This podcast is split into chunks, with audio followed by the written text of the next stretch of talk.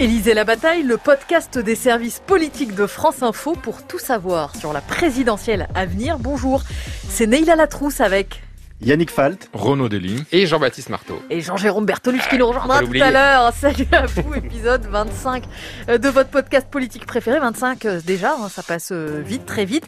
Et épisode enregistré à deux mois, jour pour jour, du premier tour de la présidentielle. 10 février 2022, Emmanuel Macron ne s'est toujours pas officiellement déclaré candidat à sa réélection. Ça le fait rire, il en plaisante devant les, journalistes. La candidature, va falloir y songer à un moment, dit-il. Faut dire que pas mal de défis l'attendent hein, une fois déclaré, lesquels c'est tout l'objet de ce 25e épisode d'Élysée la bataille nous assumons parfaitement d'être en campagne pour promouvoir le bilan parce qu'il y a beaucoup de choses à dire. On l'a fait dans une campagne qui avait un peu fait causer. Elle s'appelait 50 plus, de plus pour les Français, mais on nous a dit mais vous êtes déjà en train de vous projeter. Moi, j'assume parfaitement. On a envie que le président de la République soit candidat. On a envie de continuer cette action pour le pays et les militants d'En Marche, du Modem, d'Agir, de Horizon, de Territoire de Progrès, de toutes ces formations qui sont rassemblées derrière le président de la République, elles ont la même envie. Vous allez franchir un cran quand Emmanuel Macron déclarera officiellement sa candidature Ou alors vous êtes déjà au taquet là? Euh, Je remplirais bien mal mes fonctions à la tête de la République En Marche si je vous disais pas qu'on en a encore sous la pédale. Et cette envie-là, évidemment, elle est forte et vous verrez qu'elle se démultipliera pas compter le nombre de fois où Stanislas Guérini dit on a envie, à l'envie, etc. C'était il y a 15 jours déjà sur Public Sénat. Le délégué général d'En Marche, très impatient à l'idée d'entrer euh, en campagne. C'est peut-être d'ailleurs le premier défi d'Emmanuel Macron, réussir cette entrée en campagne sur la forme déjà. Comment annoncer sa candidature? Est-ce qu'on a des pistes? Des piste, euh, oui, allez, je me lance. Allez, vas-y. C'est plus, en tout cas, ce qu'on dit dans l'entourage d'Emmanuel Macron, c'est plus le oui de François Mitterrand. Vous vous souvenez sur un plateau télévisé, réponse êtes-vous un nouveau candidat. C'est plus le oui de Jacques Chirac avec euh, Marie-Josée Roy, la maire d'Avignon, à la question qui lui était également euh, posée. Ce que souhaite en tout cas l'entourage d'Emmanuel Macron, c'est une sorte de, vous connaissez la, la grève perlée, là c'est une sorte de candidature perlée. Donc ça peut être potentiellement une réponse effectivement à un citoyen lors d'un déplacement, un oui. Ça peut ah être suivi d'une interview euh, ou d'un discours, et puis suivi également d'une déclinaison par exemple sur les réseaux sociaux. On me dit quelque chose de spontané mais solennel. Donc, euh, vous voyez, c'est un petit peu le en même temps. Donc, euh, à la fois, ça peut être une question, on répond à une question, mais il faut quand même qu'il y ait un cadre, que ça fasse président. Et puis, effectivement, comme le dit Yannick, on peut le décliner aujourd'hui. Donc, on, joue beaucoup sur le digital. Et moi, d'ailleurs, à l'Elysée, on me disait même, mais il y a plein de nouveaux supports aujourd'hui. Il n'y a plus que le 20h, forcément. Et on peut même aller sur Netflix, pourquoi pas. Alors, je sais pas ce qu'ils veulent faire sur Netflix, mais en tout cas, il y a, il y a cette idée que tout est possible et il faut absolument se démultiplier pour faire cette euh, annonce. A priori, en revanche, Carlito et son compère ne seront pas mobilisés. C'est pas, dans les tuyaux, mais effectivement, il y a plein de supports possibles en fait, tout, l'enjeu, c'est à la fois euh, de, donner euh, une attraction, euh, de, susciter de l'appétit pour un événement qui est totalement banal et attendu. Emmanuel Macron lui-même l'a dit de longue date, il n'y a aucun suspense. Donc il faut à la fois susciter de l'intérêt euh, et en même temps banaliser en quelque sorte, en tout cas, euh, cet événement parce qu'il est attendu et faire de cette reconduction éventuelle d'Emmanuel Macron à l'Élysée quelque chose d'assez euh, naturel. Ça, c'est sur la stratégie. Sur le fond, euh, on nous a longtemps expliqué, enfin ça c'était la première période, la période de l'automne dernier, que ce serait un peu le thème de Stop ou encore, ce que disait d'ailleurs Stanislas Guérini, hein, sur les cinq ans de plus, une forme de, de, de continuité. Est-ce qu'on est toujours sur cette idée de continuité? Est-ce que on prépare une campagne de transgression ou, euh, vraiment de euh, voilà euh, ce que je, je, ferai si vous me réalisez ce que je n'ai pas pu faire pendant mon quinquennat précédent. Alors vous savez qu'il y a un hiatus en fait sur cette question entre le, le parti, les, les, les, troupes qui sont donc rue du Rocher désormais dans le 8e arrondissement. Il y a le parti également le, le siège de campagne et l'Elysée. Et autour d'Emmanuel Macron, la, la, campagne 50 plus n'a pas plu du tout en fait ah parce que ça fait on continue entre guillemets reprenez-en pour pour 5 ans et cette campagne effectivement n'a pas euh, été cautionné par, euh, par l'Elysée, qui souhaiterait quelque chose de beaucoup plus disruptif, comme on dit dans le vocable macronien, quelque chose qui, qui turbule, qui secoue à nouveau, un peu comme en 2017. Mais on le dit clairement aujourd'hui, il faut du lourd. C'est ce que dit vraiment les, plus proches aujourd'hui conseillers d'Emmanuel Macron. Il faut du lourd parce que effectivement, si on dit juste 50 plus, ça marchera pas. Donc il y aura trois grands thèmes sur lesquels on veut vraiment être disruptif, comme, comme tu dis, pouvoir d'achat, santé, éducation. C'est d'ailleurs les thèmes sur lesquels on reconnaît que bah, ça n'a pas été parfait pendant le quinquennat. Quoi. Effectivement, santé, l'hôpital, c'est des choses sur lesquelles il y a à faire, l'éducation, l'université notamment, puis le pouvoir d'achat, c'est incontournable. Mais c'est pas uniquement des, mesurettes. Et d'ailleurs, aujourd'hui, c'est pour ça que la question institutionnelle, elle revient beaucoup dans la discussion. C'était un truc de journaliste, nous disaient les, macronistes, les marcheurs, il y a encore quelques mois. Maintenant, bah, on y pense sérieusement, mais, mais pas du cosmétique. Il y a un truc vraiment disruptif, une vraie transformation de nos institutions.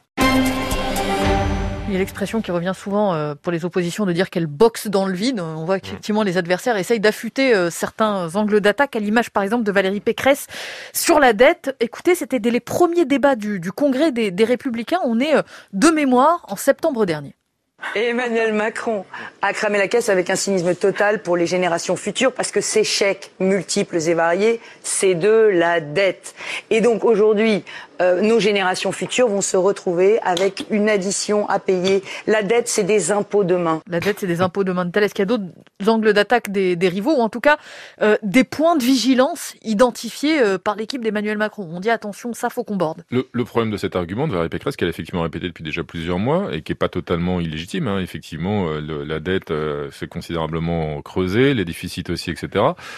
c'est que deux choses. D'une part, qu'elle a elle-même un programme très dépensier, comme d'ailleurs l'ensemble de ses concurrents Hein. Je crois que les dépenses de campagne, de, les promesses de campagne, pardon, de, de, Valérie Pécresse sont évaluées autour de 30 milliards d'euros, et que d'autre part, euh, Emmanuel Macron vient de recevoir le soutien, le renfort d'Éric Woerth, qui, à droite, en tout cas au centre droit, incarne une forme de rigueur budgétaire, euh, même si le même Eric Woerth, président LR de la Commission des Finances, a lui-même euh, n'a pas tari de, de critiques pendant le quinquennat sur les dépenses excessives d'Emmanuel Macron. Jean-Baptiste. Oui, on sait dans l'entourage d'Emmanuel Macron qu'il y aura beaucoup d'attaques, notamment venues de la gauche, à la fois sur son bilan écologique, à la fois sur son bilan social. Et ça, c'est, ce sont des thèmes sur lesquels on dit, mais on a des choses à dire, on a un bilan qui est fort, qui est riche, et sur lequel on n'a pas forcément réussi à le vendre très bien. Euh, par exemple, des, des petites mesures qui ont changé la vie, mais qui ont changé la vie concrètement euh, nous, disent les, conseillers d'Emmanuel Macron, l'apprentissage, la taxe d'habitation, le reste à charge zéro, le fameux doublement des classes de CP. Ça, ce sont des, thèmes sur lesquels on dit il faut absolument qu'on revienne quand on va nous attaquer là-dessus sur le bilan, parce que il y a un bilan, il y a des résultats, euh, contrairement à certains thèmes où effectivement là c'est un peu plus compliqué. L'écologie, on sait par exemple que on a beau dire ce qu'on veut, Emmanuel Macron, même s'il a un bilan, bah, il restera quand même avec cette image de, du, voilà, du, banquier pas écolo. Quoi. Alors ça, c'est quelque chose sur lequel on a du mal à se, détacher, même si on a un bilan. Effectivement, les macronistes veulent tenter de capitaliser euh, là-dessus. Sur un, un quinquennat, c'est quelque chose qu'on n'a pas beaucoup entendu parce qu'il y a eu énormément de mesures au fil de l'eau, mais un quinquennat du quotidien, donc en rappelant euh, toutes les mesures qu'évoquait euh, Jean-Baptiste, également un jeune, une formation, les thérapies de conversion, l'augmentation des infirmières, toutes ces choses-là pour montrer que ça a vraiment changé concrètement dans la, la vie des gens. Et en revanche, les macronistes sont prêts à un une introspection euh, sur des sujets qui ont moins bien marché, ils le reconnaissent, le logement, hôpital euh, santé, et puis évidemment la réforme des retraites, qui sera l'un des enjeux d'un deuxième quinquennat potentiel. Je disais que les, les, les, oppositions, en tout cas les, les, rivaux, semblaient boxer dans le vide et attendaient l'entrée en campagne euh, mmh. d'Emmanuel Macron. Question rapide, tour de table. Est-ce que les autres prétendants à l'Élysée, qu'ils soient de gauche ou de droite, redoutent aussi l'entrée en campagne d'un candidat Macron? Ce qui est sûr aussi, c'est que du côté, en tout cas de la majorité, beaucoup ont déjà intégré le fait que son entrée en campagne devrait provoquer une baisse dans un premier temps dans les sondages. C'est-à-dire qu'il va se retrouver effectivement là au milieu du ring, euh, les, les flèches vont converger de toutes parts et on anticipe du côté de l'Elysée le fait que le niveau assez élevé auquel il est aujourd'hui dans les sondages devrait un peu euh, baisser.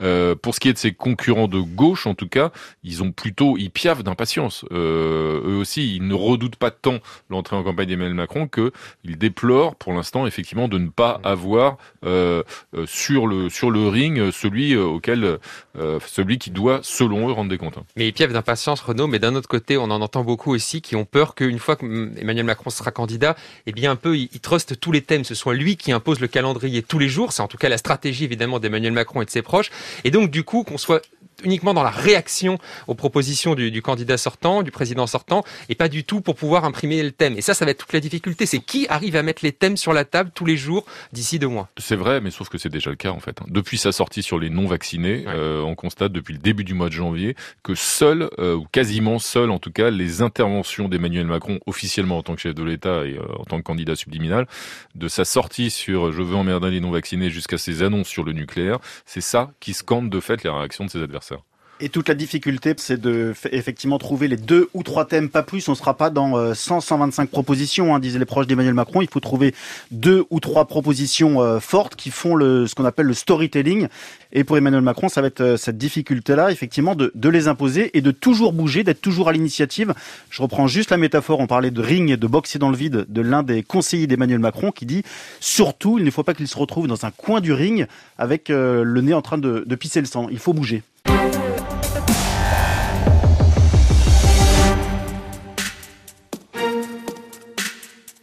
Les défis du candidat Macron, les défis du, président, parce que enfin, compte quand même aussi présider jusqu'au dernier quart d'heure pour reprendre son expression. Comment est-ce que le président compte partager son temps une fois entré en campagne? Bah, C'est très compliqué euh, déjà aujourd'hui. Euh, ses proches expliquent qu'aujourd'hui, il y a très peu de, de bandes passantes, à savoir euh, de, de temps euh, pour euh, communiquer en dehors de ses attributions régaliennes, de, de ses attributions de président. Donc, il reste potentiellement 50% de temps pour pour un candidat dans les deux mois qui viennent, pas plus. T'es généreux, Yannick. J'ai un autre conseiller d'Emmanuel ah. Macron que je voyais hier qui me disait on aura à peine 30% de temps disponible pour faire campagne. Tu vois, donc ça, ça c'est l'estimation, on doit mouiller. Qui dit mieux Mais ce qui est vrai, c'est qu'en tout cas, de toute façon, ce sera un candidat à temps partiel. Parce que ce qu'on dit, c'est très bien dans son entourage, c'est qu'en tout cas, euh, on peut louper un, une interview, on peut décaler un débat s'il faut l'annuler parce qu'il y a une crise, parce qu'il y a un rendez-vous international, parce qu'il y a un événement imprévu. Mais en revanche, si on fait une faute en tant que président de la République, en tant que président sortant, ça, les Français ne nous le pardonneront pas. Donc on peut pas se louper jusqu'au dernier quart d'heure, c'est son expression, euh, dans la fonction présidentielle. Pour tous les imprévus, l'Ukraine en fait partie. C'est non, pas d'accord. non, je, suis d'accord, mais, c'est aussi une façon de se victimiser qui trompe pas grand monde. C'est-à-dire euh, alors que le fait d'être président sortant accorde de fait hein, au président sortant, quel qu'il soit, un certain nombre de moyens, des tribunes, une audience, et, et Emmanuel Macron en use depuis déjà de nombreux mois pour jouer un peu des deux casquettes. Maintenant, à l'approche du scrutin et surtout à l'approche de sa déclaration de candidature, effectivement, ses proches à l'Élysée on nous explique, et pas seulement à l'Élysée d'ailleurs, ouh là là, qu'est-ce que ça va être compliqué euh, d'être euh, président jusqu'au bout tout en étant candidat. Euh, quel héros nous avons, il est prêt à, à, se sacrifier, mais franchement, il n'aura pas le temps de faire campagne, etc. si c'était si compliqué que ça, je pense qu'il ne serait pas candidat et il va l'être. Et effectivement, pour aller dans ce sens, alors c'est pas le cas cette semaine ni la semaine prochaine où l'agenda est complet jusqu'au vendredi, mais depuis la rentrée, l'agenda d'Emmanuel Macron, président de la République, était vide à partir du vendredi. C'est un, un agenda du lundi au jeudi, donc mhm. jusqu'au dernier quart d'heure du jeudi. J'ai le souvenir que lorsqu'on a repris le podcast euh, en septembre, au moment des rentrées politiques, le principal défi qu'on a identifié pour tous les candidats et euh, en l'espèce pour Emmanuel Macron, c'était justement la résurgence de l'épidémie de Covid. Est-ce qu'il y aura des nouvelles vagues ou pas? Comment l'élection se tiendra? Dans quel contexte? Est-ce qu'il y aura des meetings? Est-ce que les gens pourront faire des déplacements? Et sur ce point, mercredi, Gabriel Attal, en Conseil des ministres, a fait une annonce. Nous constatons que la tendance s'inverse. Le fait est que depuis la fin de semaine dernière, il y a chaque jour moins de cas déclarés que le même jour de la semaine précédente. Que pour la première fois depuis un certain temps, nous avons sur une semaine une diminution du taux d'incidence au niveau national. Et que euh, la première région qui a été touchée par la vague Omicron, l'île de France, a vu une baisse très forte du taux d'incidence de 20%, qu'elle est aujourd'hui la région où il est le moins élevé en France métropolitaine que euh, je le disais euh, tout à l'heure, le taux d'incidence diminue dans 11 régions sur 13. Et donc, c'est des signaux qui sont évidemment très encourageants, qui montrent que la tendance s'inverse. Bon, ça, ça veut dire que ça y est, le sanitaire, c'est plus un défi. C'est plus un sujet pour euh, le, le, président et donc, a fortiori, pour le candidat. Alors ce qui est drôle, hein, c'est que la tendance s'inverse aussi euh, politiquement parce que la crainte jusque-là, c'était qu'Emmanuel Macron reste euh, trop liberticide, trop restrictif jusqu'à la fin du quinquennat et que ce soit mal perçu, notamment par les oppositions et notamment par euh, l'extrême droite qui surfe beaucoup sur, ces sujets. Et aujourd'hui, la crainte, au contraire, quand Gabriel Attal évoque possiblement la fin du, du pass vaccinal fin mars, la crainte, c'est que si effectivement tel était le cas, la mesure soit interprétée comme électoraliste. C'est ça aujourd'hui qui est en réflexion aujourd'hui à l'Elysée. À quel moment faut-il ou pas lever le passe vaccinal? Sur ce thème quand même de la crise sanitaire, Emmanuel Macron a toujours eu la main sur les oppositions. Il n'y a aucun candidat mmh. qui a réussi à avoir une proposition euh, alternative crédible, à prendre effectivement ce, sujet à, bras le corps politiquement. Donc c'est un avantage compétitif. Ça, c'était clairement un avantage, mais quand même au début de la vague Omicron, il y a un mois et demi, deux mois, on a quand même, moi j'ai jamais senti l'entourage d'Emmanuel Macron aussi hmm. paniqué. Mais Ils avaient vraiment très peur que ce soit quelque chose qui vienne polluer complètement la présidentielle, voire qui balaye complètement le, le, bilan d'Emmanuel Macron. Jean-Baptiste a totalement raison. Euh, et en même temps, et, ce qui illustre quand même cette difficulté de l'opposition, et c'est bien compréhensible, hein, face à une crise sanitaire euh, de la sorte, d'avoir la main, c'est qui imagine sérieusement l'opposition hurler au scandale si jamais, si jamais le pass vaccinal est levé fin mars, début avril. Ça va être compliqué. Hein. Ça va faire de belles images, surtout parce que si j'ai tout bien compris à la stratégie du président, donc on est sur l'idée de gommer aussi pendant cette campagne les traits de personnalité qui ont pu lui être accolés, le président vertical, jupitérien, arrogant, au-dessus des Français, cynique, etc. Donc, il a besoin aussi d'être au plus près des Français, si possible sans masque, de pouvoir les embrasser, serrer des mains, les accoler, oh, d'être en immersion. C'est ça, sa campagne, c'est être au milieu des Français. C'est ce qu'il fait déjà euh, de manière théorique à chacun de ses déplacements, mais la réalité, c'est que ce sont des déplacements Potemkin. C'est-à-dire qu'il rencontre très peu les Français, il rencontre essentiellement des représentants euh, associatifs, il y a des bains de foule très encadrés, et finalement, ce contact-là, cette, euh, cette immersion et le fait de prendre la, température du, du pays, c'est quand même très artificiel. Et c'est le moment de rejoindre Jean-Jérôme Bertolus. Les défis du président candidat, coup d'œil dans le rétro.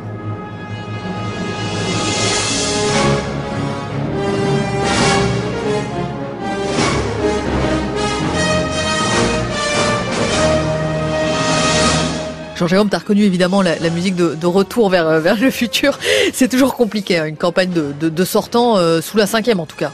Oui, absolument, c'est toujours compliqué. Et en fait, on peut, euh, Nella, effectivement jeter un petit coup d'œil dans le rétroviseur, regarder 1965. C'est la première élection au suffrage universel de la cinquième. C'est De Gaulle qui se présente, j'ai envie de dire, il se présente sans se présenter. Hein. Il se déclare seulement un mois avant le premier tour et il dit à sa majorité, ne faites pas campagne, ce serait carrément incorrect. De Gaulle, c'est quand même l'homme de la paix en Algérie, c'est l'homme de la réforme des institutions. Donc franchement, il se dit pourquoi faire campagne? C'est pas une élection. Il y a presque un côté un peu vulgaire dans la campagne, quoi. Oui, voilà. Et en fait, il va être confronté à ce à quoi vont être confrontés tous les présidents sortants, c'est qu'un bilan, même éventuellement un bon bilan, ne fait pas une élection. Ça suffit pas aux Français. La campagne se passe à la télévision parce qu'il y a une campagne officielle et que tout d'un coup, les Français découvrent des visages comme celui de François Mitterrand qu'ils n'avaient pas vu depuis 58 à la télévision.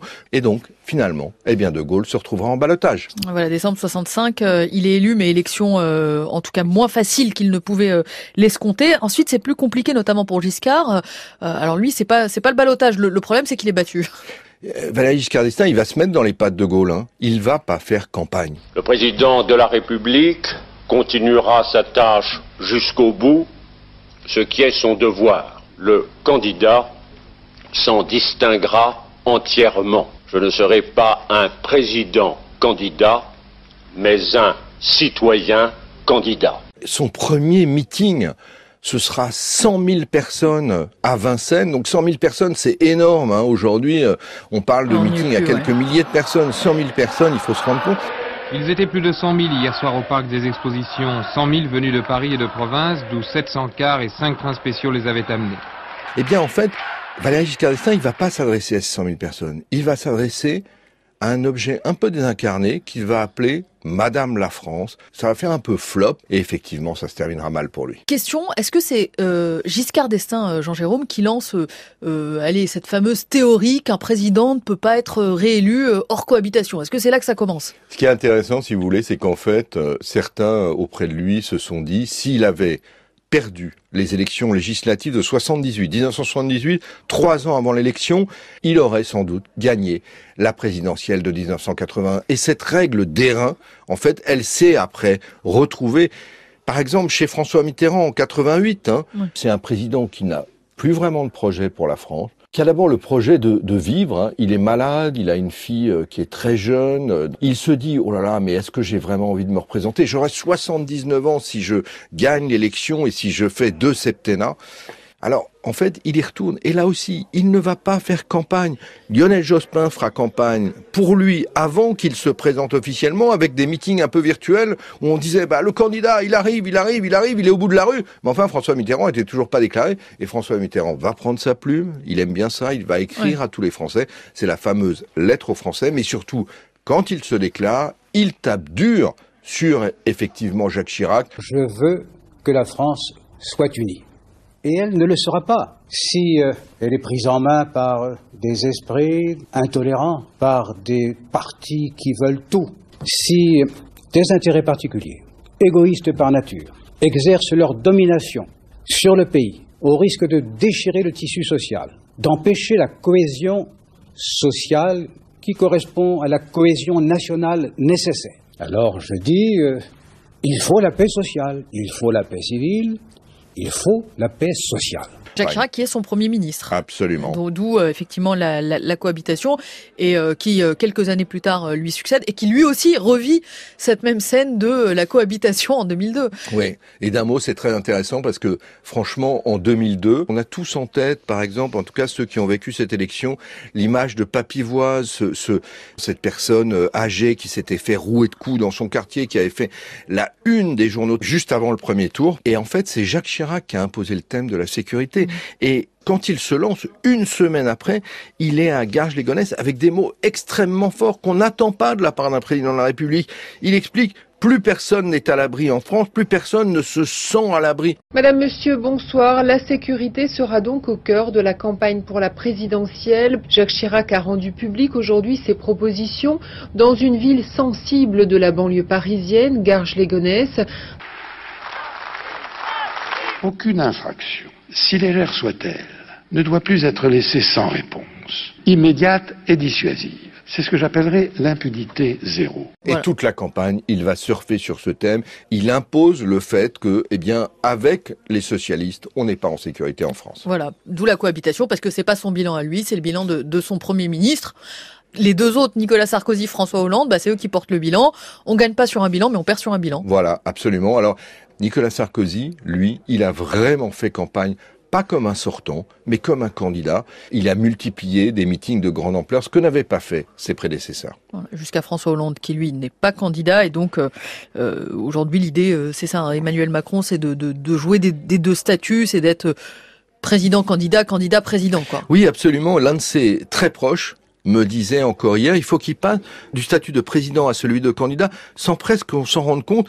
Et il a repris, c'était ça qui était incroyable, il a repris, je ne sais pas si c'était volontaire, les mots de Valéry Giscard d'Estaing qui disait, j'étais président de la République, je continuerai jusqu'au bout, mais le candidat, ce sera moi aussi, je serai donc non pas un président candidat, mais un citoyen candidat. Bon, allez, retour en 2022. Euh, petit tour de table. Finalement, finalement, est-ce que c'est un avantage ou pas pour Emmanuel Macron d'être le sortant? Quand on regarde quand même l'histoire de la Ve République, c'est un désavantage parce qu'on le rappelle quand même, hors cohabitation, depuis De Gaulle, personne, aucun président sortant n'a été réélu. Donc on peut se dire qu'effectivement c'est une difficulté. Si jamais il arrive à être élu, Emmanuel Macron, bah, ce sera quand même une, première, ce que n'a pas réussi à faire effectivement Nicolas Sarkozy ou même François Hollande qui n'a pas pu se présenter.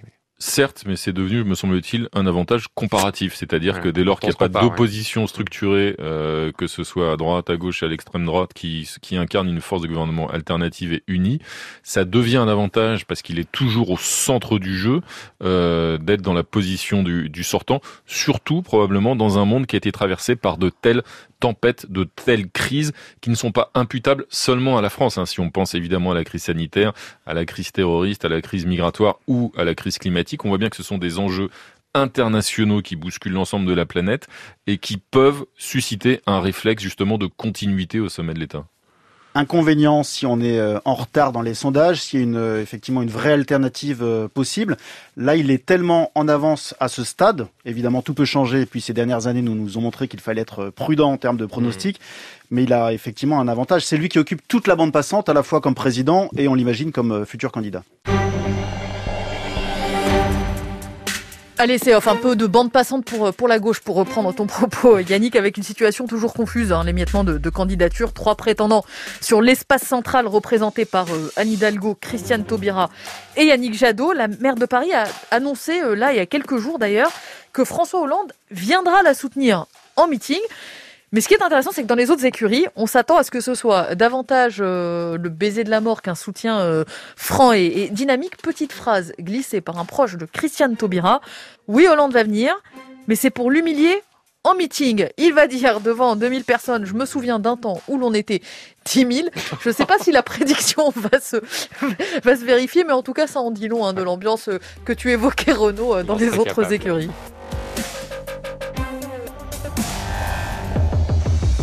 Élysée la bataille, épisode 25. Merci à vous Yannick, Renaud, Jean-Baptiste et merci à Jean-Jérôme. Merci aussi à, à Marina, notre rédactrice en chef et productrice. Je suis Neila Latrousse et je vous dis à très vite.